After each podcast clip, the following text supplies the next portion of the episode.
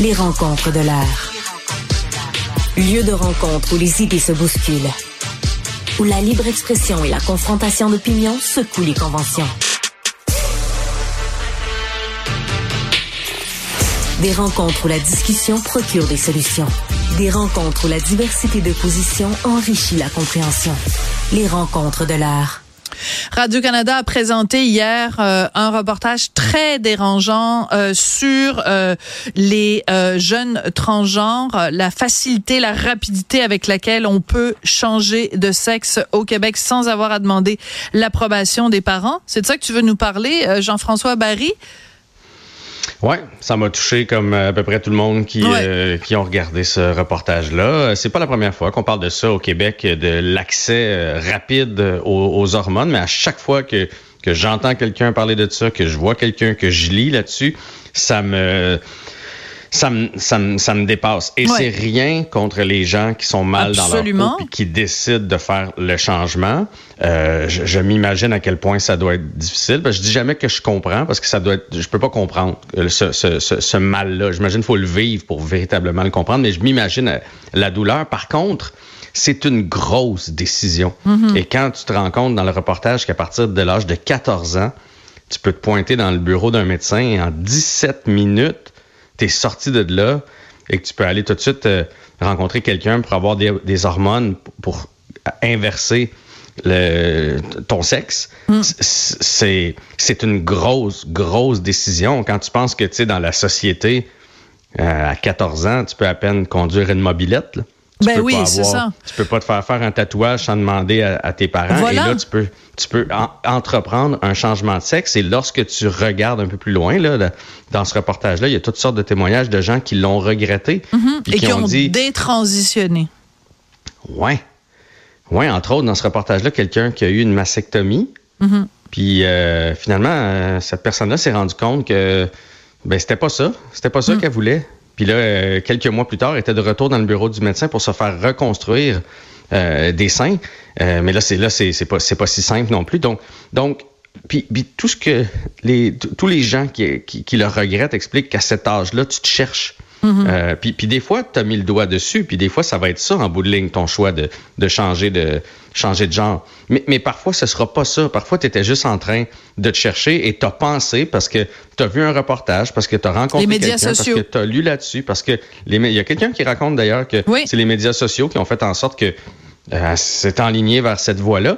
Mais après ça, tu le regrettes. Fait que, tu sais, je trouve ça euh, trop vite, trop simple. Je trouve qu'il n'y a pas de suivi mhm. psychologique, première des choses. Je trouve que le processus devrait être plus dur parce que dans la vie, quand c'est dur, quand il y a plusieurs étapes, tu as le temps d'y penser, mhm. tu as le temps de réfléchir, tu as le temps de savoir si c'est ce que tu veux vraiment. Fait que bref, 14 ans en, 17 minutes, ça me, ça, me, ça me donne froid dans le dos.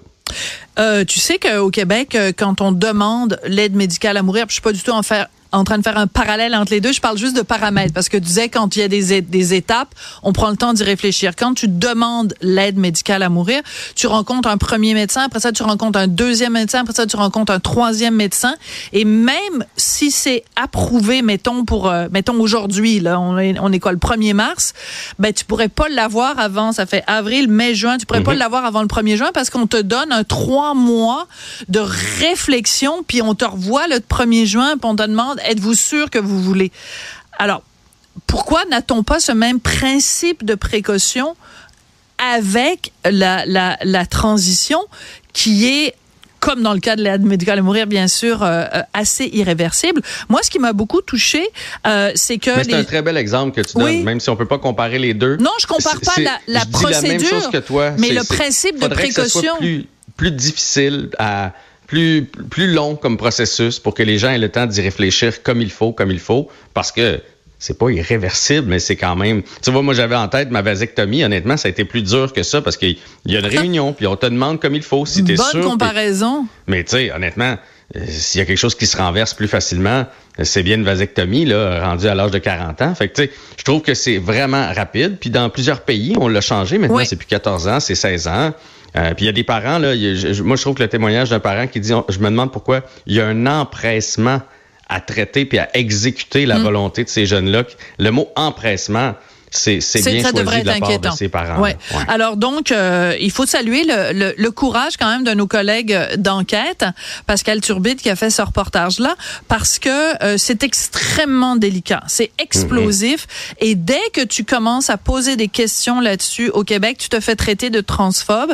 Euh, et ils ont donc demandé à une jeune comédienne de 14 ans, ils lui ont mis bon caméra, etc. Bon bref, et donc on l'entend quand même même dans le bureau du médecin et les questions du médecin, de l'omnipraticienne, sont, sont Écoute, c'est, c'est, c'est quasiment comme si elle lui demandait de renouveler sa carte euh, de, de, d'autobus, là, sa carte puce. Là. Ben moi, j'avais l'impression que c'était comme pour la pilule. Ben oui. moi, j'ai eu une fille à un moment donné qui a commencé à prendre la pilule. Puis Mais ben oui.